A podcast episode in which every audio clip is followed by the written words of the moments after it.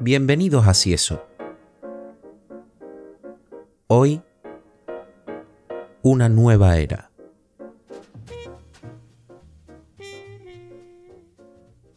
Hace unos días, en las historias de Instagram, vi que un amigo, Lolo, que si me estás escuchando te mando un saludo, estaba pidiendo apoyo para un canal de YouTube. El canal se llama Guitarra Viva y es un canal didáctico para aprender a tocar la guitarra. Al parecer, este señor del canal está completamente vencido por las reclamaciones de copyright en sus vídeos, las cuales la inmensa mayoría de veces son injustificadas debido al uso legítimo que hace de las canciones conforme a la legislación española.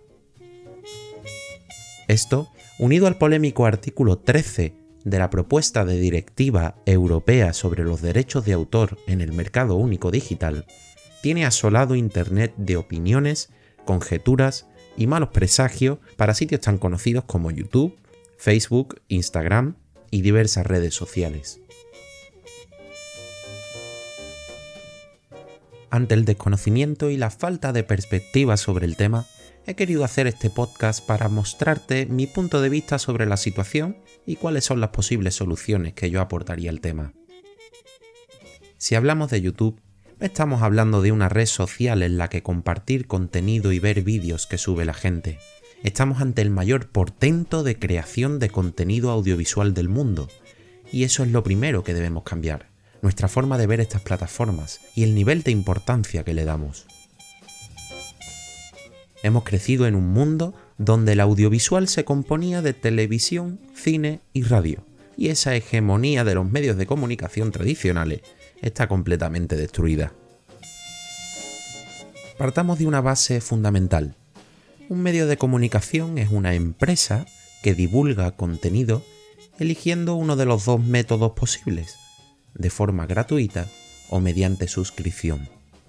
Cuando vemos Antena 3, estamos viendo un contenido de forma gratuita, pero, a cambio, Antena 3 rentabiliza ese contenido añadiendo publicidad. Cuando vemos Movistar Plus, accedemos a un contenido libre de publicidad a cambio de pagar una cuota mensual para poder verlo. Y no hay más.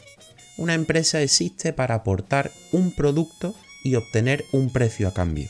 Y lo que está claro es que nadie trabaja gratis o por amor al arte, y menos cuando requiere de tanta inversión para poder obtener un resultado.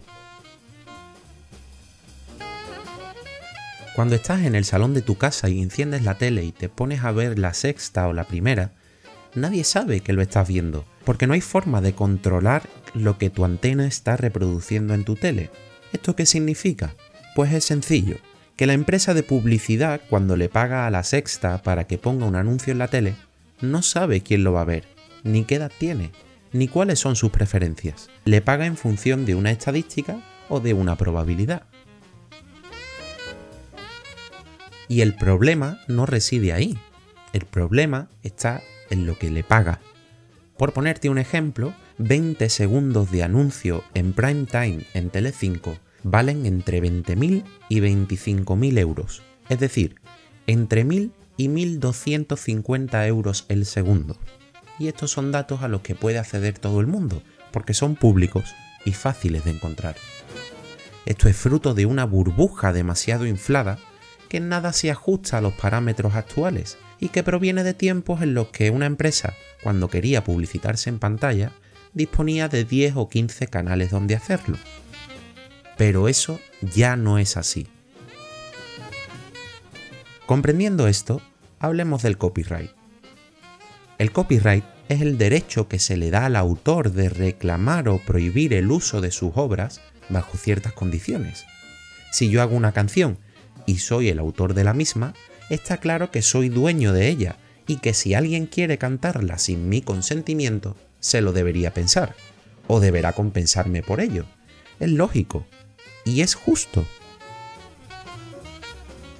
El problema viene cuando la legislación, en este caso la española, dispone que hay ciertos usos permitidos del contenido sujeto a derechos de autor, como puede ser, por ejemplo, el uso didáctico o educativo.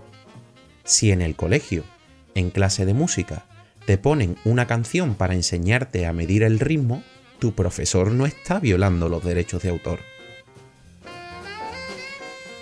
Dicho esto, está claro que cuando en un programa del corazón suena una canción de Maluma, no hay contenido educativo de por medio, y por tanto Maluma deberá cobrar por esa reproducción. Y en una televisión es fácil determinarlo.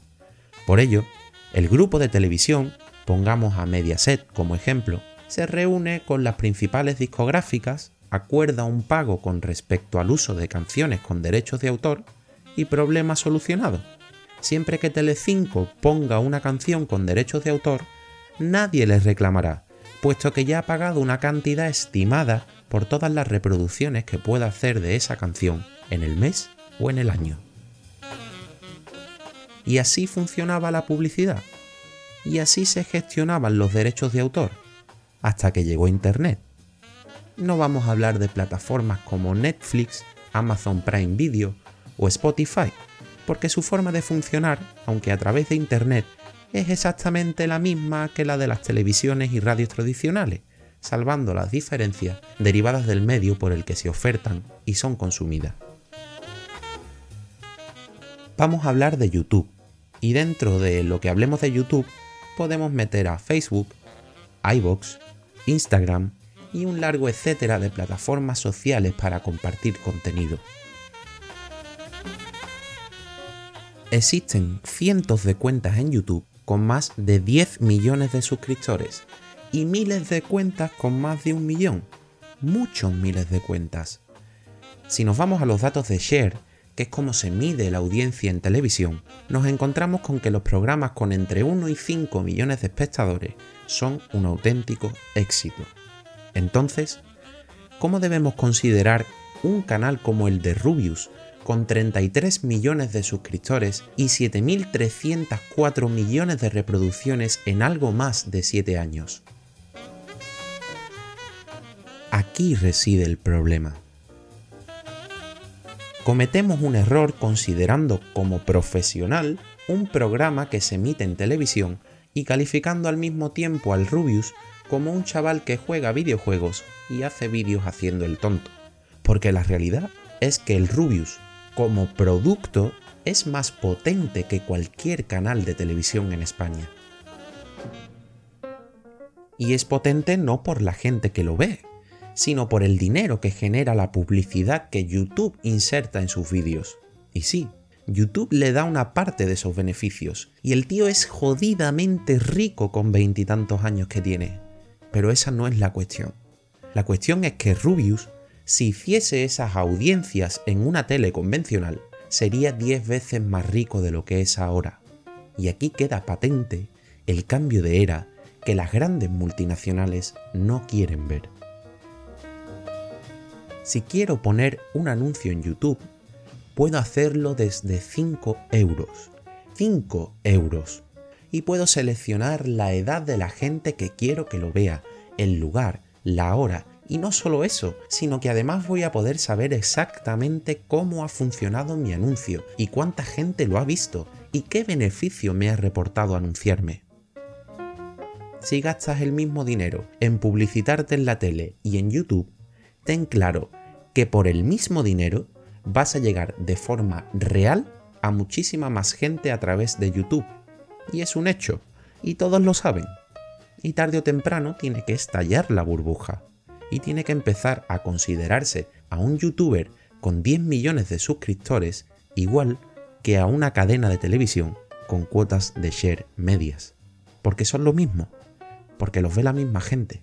O incluso más al youtuber. Y como todo esto es un negocio, llegará más tarde que pronto el día en el que la tele se caiga.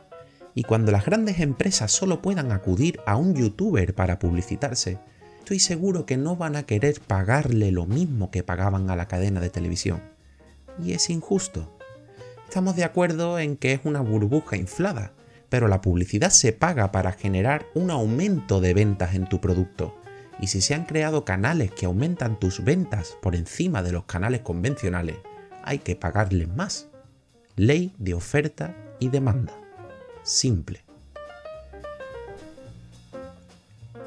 Lo divertido es que YouTube siempre podrá poner anuncios en tus vídeos, pero tú como creador de contenido no siempre cobrarás por ellos.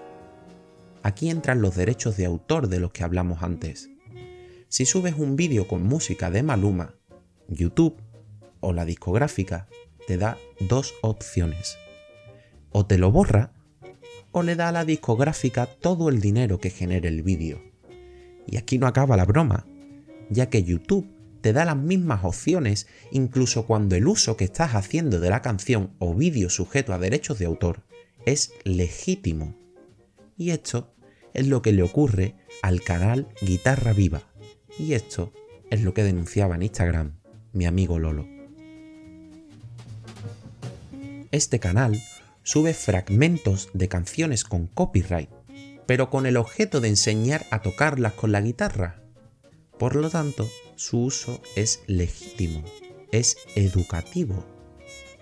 Pero YouTube ¿qué hace? Nada. Porque si bien es fácil controlar el contenido de 20 cadenas de televisión o radio, YouTube tiene que hacerlo en cientos de miles de canales y en millones de vídeos que se suben al día a su plataforma. Y esto es imposible, porque no hay inteligencia artificial capaz de diferenciar entre el uso bueno y el malo, y esto es algo de lo que las multinacionales del cine y la música se aprovechan. Y la situación va a empeorar, ya que ahora mismo el responsable por subir un contenido violando derechos de copyright es el creador del vídeo. Pero si se aprueba el famoso artículo 13 de esa directiva europea que citamos al inicio, el responsable será, además del creador, la plataforma, en este caso YouTube. Ante eso, YouTube aumentará su control y lo volverá aún más injusto, hasta el punto de que la creación de contenido en Europa caerá drásticamente, pudiendo llegar incluso a desaparecer. ¿Quién está detrás de esta directiva y en concreto de este artículo? Pues aparentemente un parlamentario de un partido conservador alemán. Pero permíteme decirte que me extraña que el lobby televisivo y radiofónico no esté detrás de esto, en un intento de proteger su burbuja de dinero desorbitado. Piensa mal y acertarás, dicen. ¿Soluciones? Pues veo dos, y ambas son complejas.